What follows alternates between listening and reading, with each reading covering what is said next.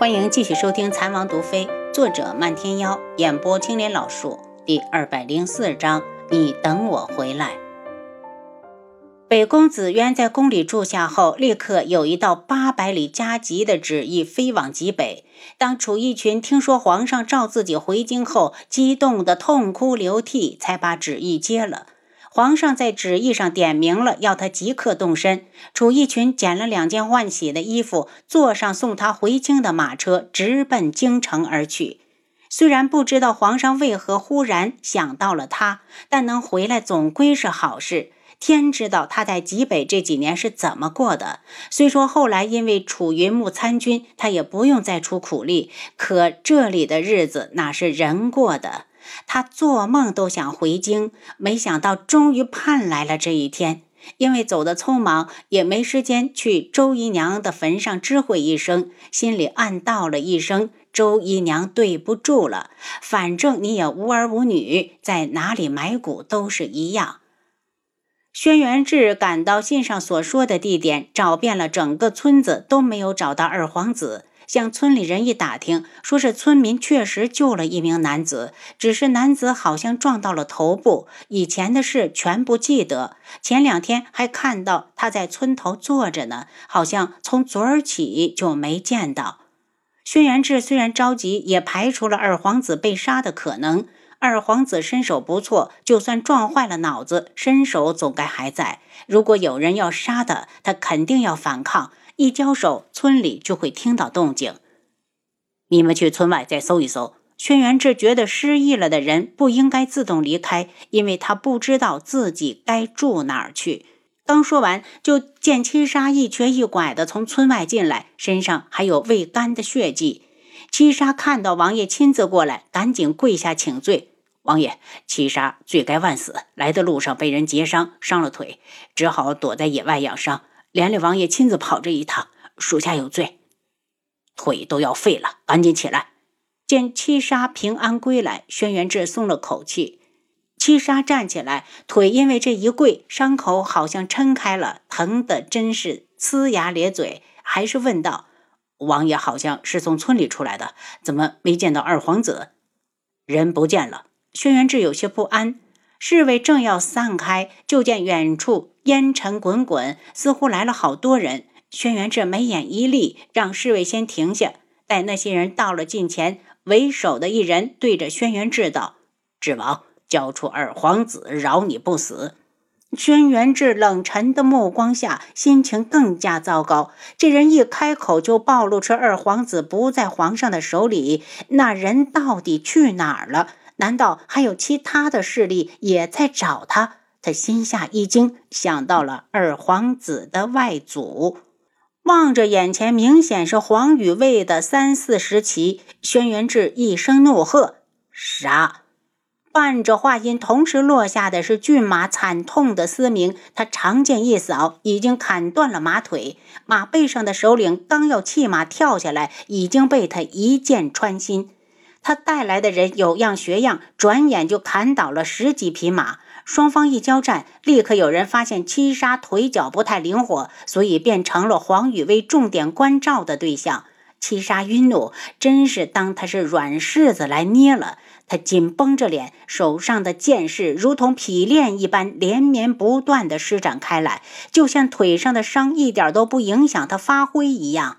就在他马上就要取了一人脑袋时，另一人的长剑已经直刺他的伤腿。他心下大怒，已经做出决定，要用一条腿换一条命。当眼前的人头落地，他听到身侧也是一声的惨叫，就见王爷已经替他杀了那人。轩辕志不悦的训斥：“你要是敢把腿弄废了，本王就送你进宫当太监。”七杀一个颤抖。他要是当了太监，还不如死了好。轩辕志剑如龙蛇狂舞，所向无敌。被他攻击的黄羽卫只来得及看到一片残影，就已经没了呼吸。这场战斗结束的很快，半个时辰不到，黄羽卫全灭。这边打仗的动静很大，村民们虽然听见了，却没人敢出来。轩辕志让人打扫战场，将尸体挪到一处，一把火烧光。又命同来的五名暗卫留下来继续寻找二皇子，只带了七杀回京。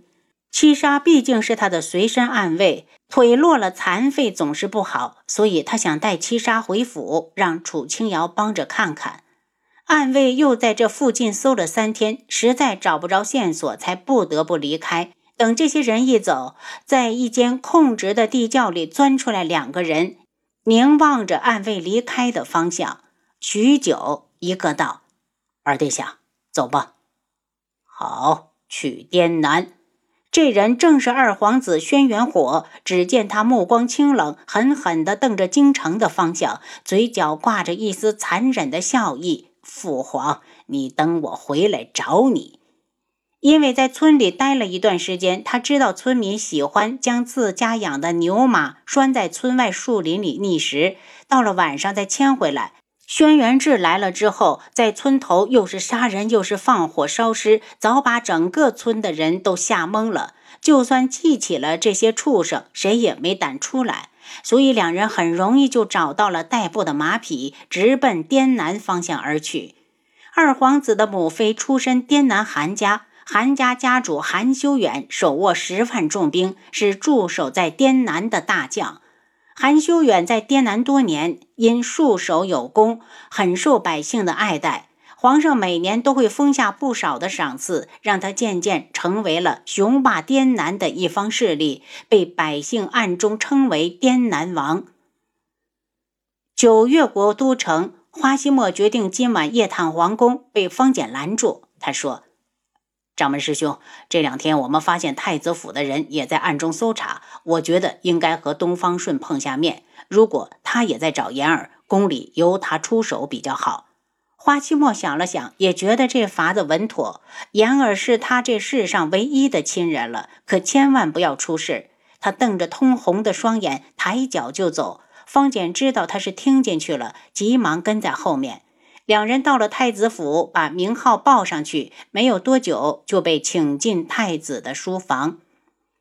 古门花西墨，古门方简见过太子殿下，免礼，请坐。东方顺认识方简，所以特意多看了他两眼。见两人形容枯槁，极度憔悴，便知道言儿还没有找到。突然来访，还望太子殿下莫怪。其实是有一事需要太子殿下帮忙。花希墨直截了当地说出了来意，掌门人，请说。如果能帮上的，我绝不推辞。因为言儿的缘故，东方顺对花希墨很客气。舍妹花千颜大概一个月前来了都城，却忽然失踪了。我们已经找遍了都城，但宫里我们进不去，不知道太子殿下能不能帮忙查一查。东方顺痛苦的道：“实不相瞒，我也在找言儿。”我可以保证，言儿绝对没有在宫里。我查到他最后出现的地方是定王府，被人救走后便没了消息。可知道救他的人是谁？花希墨很焦急，不是请言儿给定王看病吗？怎么还需要人救？难道你们的本意是想囚禁他不成？方简愤怒。这里面的事，等找到言儿，我再和你们细说。我只能保证，我不会害言儿。同时，想害他的人，我也会一个一个的除去。东方顺在一瞬间释放的杀机让花西墨吃惊。也许东方顺是真的在意言儿，可他绝不会同意。这才刚跟皇室扯上一点关系，言儿就下落不明。皇室太可怕了，他的妹妹那么单纯，根本不适合皇宫。太子殿下。真不知道是什么人救走了言儿，他收回了神思。我不知道。前几天东方顺特意去找过东方颜月，逼问到底是谁救走了颜月，可颜月一口咬定他不认识那人。花希墨的心彻底的沉了下去。都城可是天子脚下，如果连太子都找不到人，那他该如何去找？他沉思着开口。我有个不情之请，能不能请太子殿下再帮着查查救走言儿之人长什么样？这样也好有个方向。东方顺早就想到了这点，可定王府的人都说天太黑，没看清，线索到这里就断了。花期末起身告辞，东方顺歉意的道：“此事是因我皇室而起，我一定会给你们一个满意的交代。”花希墨转身：“我只要言儿平安无事。交代有什么用？一纸空话，及不上言儿的一个笑颜。他嘴上不说，心里已经恨上了皇室。言儿无事便罢，若真有事，皇室中人他一个都不会放过。贺兰溪和楚云木从知王府出来后，便将花千颜失踪的消息告诉了于副将。于副将二话不说，牵来一匹马就要走。你站住！你毛毛躁躁的急什么？你去和我爹告假，然后带上我，我和你一起去。贺兰溪歉意的看向楚云木，云木，千言是我的好朋友，他出事了，我不能不管。我陪你一起去。虽然有于副将跟随，楚云木还是不放心。贺兰溪摇头：“你父亲就要回京了，你还是留下来好。如果千言没什么事，我很快就回来。”他翻身上马，对着于副将一点头：“我在城门处等你。”言儿出事，楚清瑶比谁都着急，只盼着轩辕志早点将二皇子接回来，好让他有时间去九月国。在古武门的三年相处，他早就把言儿和西莫当成了亲人。如今言儿有事，他如何能不急？